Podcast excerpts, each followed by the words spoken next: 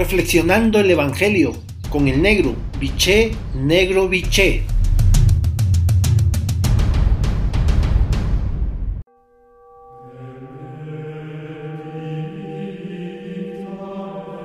Buen día hermanos y hermanas. Hoy el Evangelio de Juan en su capítulo 16 versículo del 16 al 20, la frase central es la siguiente. Su tristeza se convertirá en alegría. Consciente de que la totalidad de su vida le llevará a actuar en consecuencia con lo que dijo e hizo Jesús, sabe que su permanencia histórica está llegando a su desenlace. Sin embargo, también está convencido de que la experiencia de su estar de otro modo, actuando en espíritu desde dentro, sostendrá la fe y la vida de la comunidad de hombres y mujeres. El vínculo personal y comunitario con Dios, la práctica de la justicia como actitud fundamental de vida, el cultivo de una fe lúcida y una espiritualidad encarnada que responda a las cuestiones determinantes de la vida, el mantenimiento de una visión profética atenta a los signos y desafíos de los tiempos y la disposición a vivir tan humanamente como vivió Jesús son los rasgos éticos y evangélicos que como iglesia estamos llamada a transmitir en un mundo plural, ansioso de auténtica espiritualidad, ansiosa de auténtico testimonio y ansioso de auténtica palabra de vida. De esta manera, contribuimos a allanar el camino hacia la humanización integral el peregrinar alegre hacia el reinado de Dios. Por lo tanto, para tu reflexión de esta mañana tarde, tomándote el tiempo necesario y el silencio que requieres, la pregunta es, ¿asumimos con alegría y confianza las implicaciones de vivir con coherencia nuestra fe en Jesús? Hasta entonces, un abrazo, los quiero y rezo por ustedes.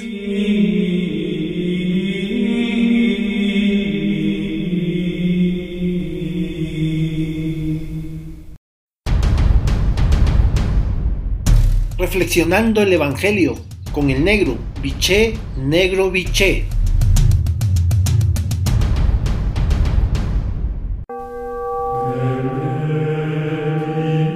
Buen día hermanos y hermanas. Hoy el Evangelio de Juan en su capítulo 15, 26 al 16, 4, la frase central es la siguiente. El Espíritu dará testimonio de mí.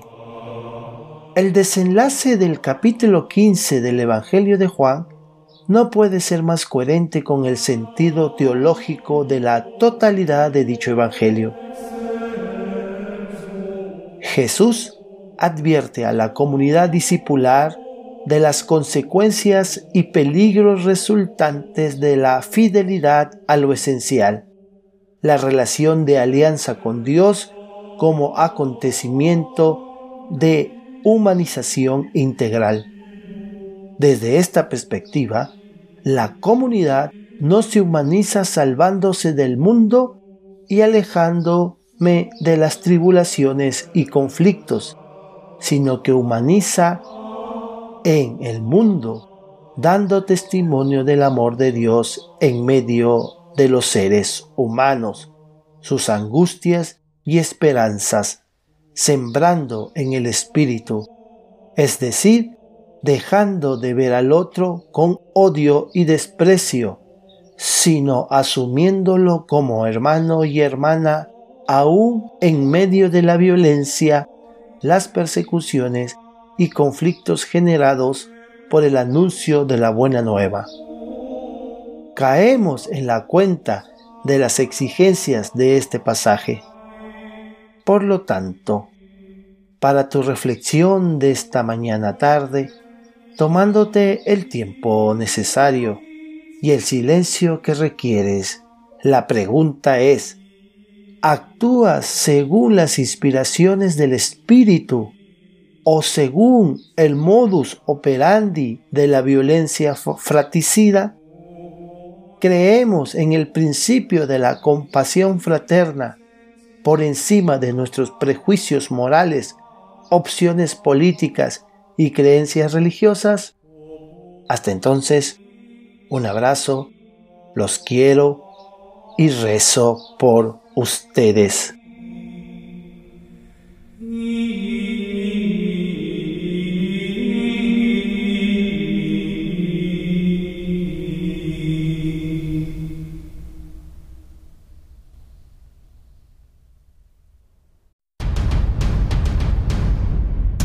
Reflexionando el Evangelio con el negro, biché, negro, biché.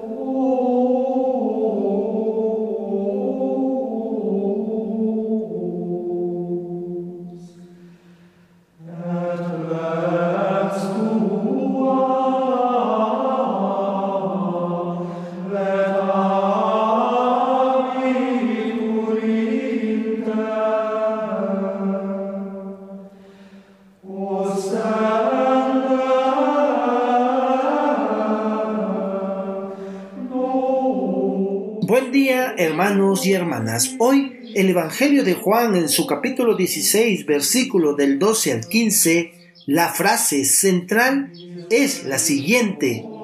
El Espíritu les guiará hasta la verdad. A lo largo de los siglos, muchos teólogos y en algunas veces teólogas han realizado un gran esfuerzo por acercarse al misterio de Dios formulando con diferentes construcciones conceptuales las relaciones que vinculan y diferencian a las personas divinas en el seno de la Trinidad. Esfuerzo, sin duda, legítimo, nacido del amor y el deseo de Dios. Jesús, sin embargo, no sigue ese camino. Desde su propia experiencia de Dios, invita a sus seguidores a relacionarse de manera confiada con Dios Padre, a seguir fielmente sus pasos de Hijo de Dios encarnado y a dejarnos guiar y alentar por el Espíritu Santo.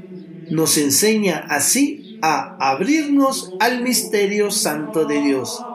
Antes que nada, Jesús invita a sus seguidores a vivir como hijos e hijas de un Dios cercano, bueno y entrañable, al que todos queremos y podemos invocar como Padre querido.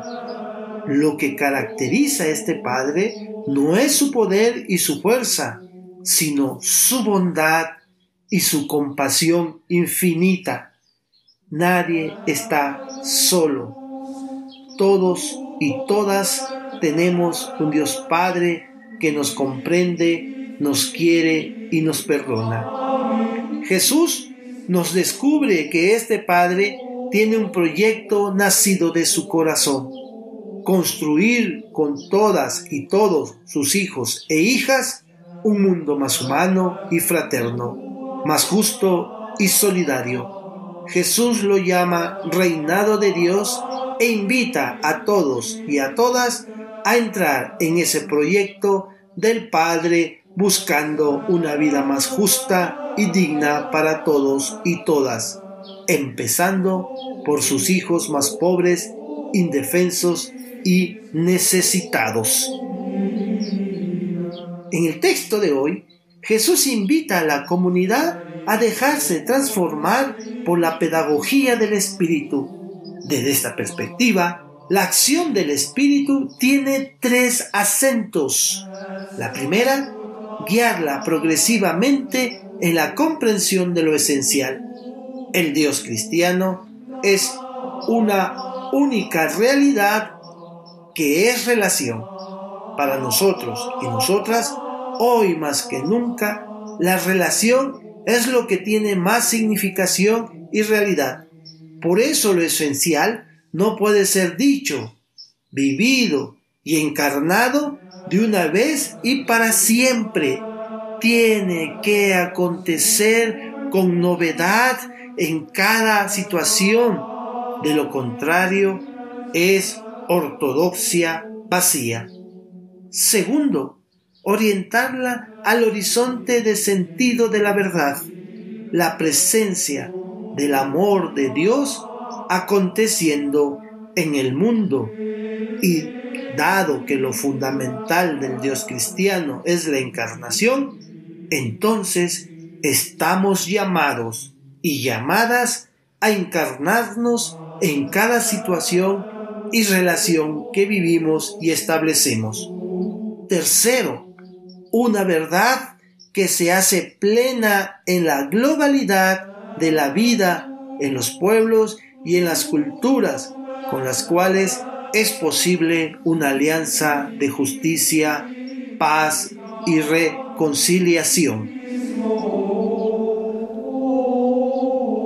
Para esto se necesita acoger al Espíritu que alienta al Padre y a su Hijo Jesús.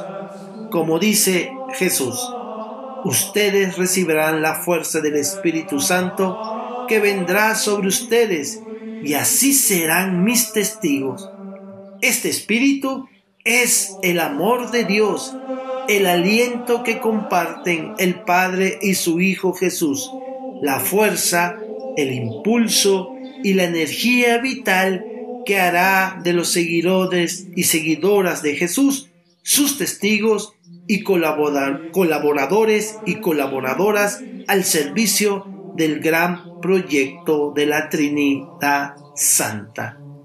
Por lo tanto, para tu reflexión de esta mañana tarde, tomando en cuenta tu silencio y procurando tu espacio, la pregunta es, ¿cómo vivir hoy la espiritualidad ecuménica ante la intolerancia religiosa? ¿Eres hombre y mujer del Espíritu de Dios o de la espiritualidad barata que hoy se ofrece en el mundo. Hasta entonces, un abrazo, los quiero y rezo por ustedes.